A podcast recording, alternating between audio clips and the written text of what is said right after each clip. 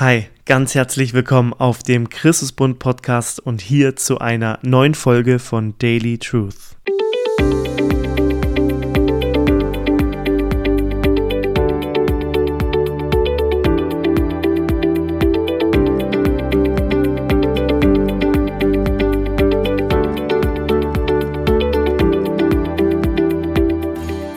War der letzt im Auto unterwegs und sah schon von weitem, dass eine Polizeikontrolle mich erwarten würde auf dieser Strecke. Ich habe mich also ganz brav eingereiht in die Schlange und als ich dann dran war, musste ich, wie zu erwarten, meinen Personalausweis und meinen Führerschein vorzeigen. Der Polizist hat sich meinen Führerschein eine Weile angeschaut, bis er dann ins Funkgerät gesagt hat, bitte einmal überprüfen, könnte eine Fälschung sein. Keine Ahnung, was der bewirken wollte, ob er das wirklich gedacht hat oder mich kurz testen wollte, ich weiß es nicht. Ich habe im ersten Moment gedacht, wow, ähm, ich hoffe, das ist keine Fälschung. das war mein allererster Gedanke. Aber sofort, sofort danach war ich tiefenentspannt, weil ich selber wusste, wie original dieser Führerschein ist und wie echt er ist. Und dass es definitiv keine Fälschung ist und mir man da nichts anhängen kann oder so. Es ist mir später bewusst geworden, was für eine Sicherheit es mir gegeben hat, dass dieses Ding echt war und dass mein Name echt war und dass ich der bin, ähm, der da draufsteht auf diesem Führerschein. Als Christen dürfen wir wissen, aus Offenbarung 20, dass wenn wir mit Jesus leben, dass unsere Namen festgeschrieben sind im ewigen Buch, im Buch des Lebens, sagt die Bibel. Da stehen die Namen derer drin, die das Leben in Jesus haben. Nicht, weil sie das so toll erreicht haben, sondern weil sie Jesus haben und weil er das Leben ist und im Buch des Lebens zu stehen. Das ist das entscheidende Buch. Darauf kommt es an. Und ich glaube, es ist ganz wichtig, dass vor allem Christen das immer wieder vor Augen halten, gerade wenn es darum geht, wie herrlich es doch wäre, auch in den Büchern der Welt zu stehen und Dinge zu erreichen, die uns die Welt vor Augen malt. Und da habe ich eine spannende Bibelstelle aus Hebräer 11, die Verse 23 bis 27 entdeckt, wo es um Mose geht und seinen Glauben. Und da heißt es, durch Glauben wurde Mose nach seiner Geburt von seinen Eltern drei Monate lang verborgen gehalten, weil sie sahen, dass er ein schönes Kind war, und sie fürchteten das Gebot des Königs nicht. Durch Glauben weigerte sich Mose, als er groß geworden war, ein Sohn der Tochter des Pharao zu heißen. Er zog es vor, mit dem Volk Gottes Bedrängnis zu erleiden, anstatt den vergänglichen Genuss der Sünde zu haben, da er die Schmach des Christus für größeren Reichtum hielt als die Schätze, die in Ägypten waren, denn er sah die Belohnung an. Durch Glauben verließ er Ägypten, ohne die Wut des Königs zu fürchten, in Klammern, weil er Gott mehr fürchtete, denn er hielt sich an den Unsichtbaren, als sehe er ihn. Ich finde das total cool. Hier wird der Glaube von Mose beschrieben. Der Glaube, der Entscheidungen trifft. Das ist ein Glaube, der verweigern kann und bevorzugen kann. Er verweigert nämlich, ein Sohn der Tochter des Pharao zu heißen.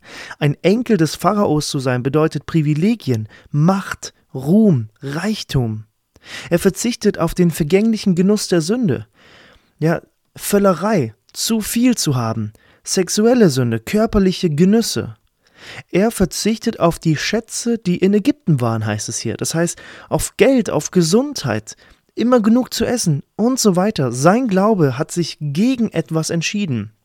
Aber stattdessen hat sich sein Glaube für etwas anderes entschieden. Das heißt, sein Glaube hat etwas anderes bevorzugt, drüber gestellt, auch wenn es auf dem ersten Blick für uns eigentlich keinen Sinn ergibt, warum das schöner sein soll. Dass man aus diesem wunderbaren Land rausgeht. Dass man Bedrängnis erleidet, und letztendlich heißt es, die Schmach des Christus für größeren Reichtum hielt, ohne Jesus persönlich zu kennen, aber hier steckt was zutiefst Geistliches drin.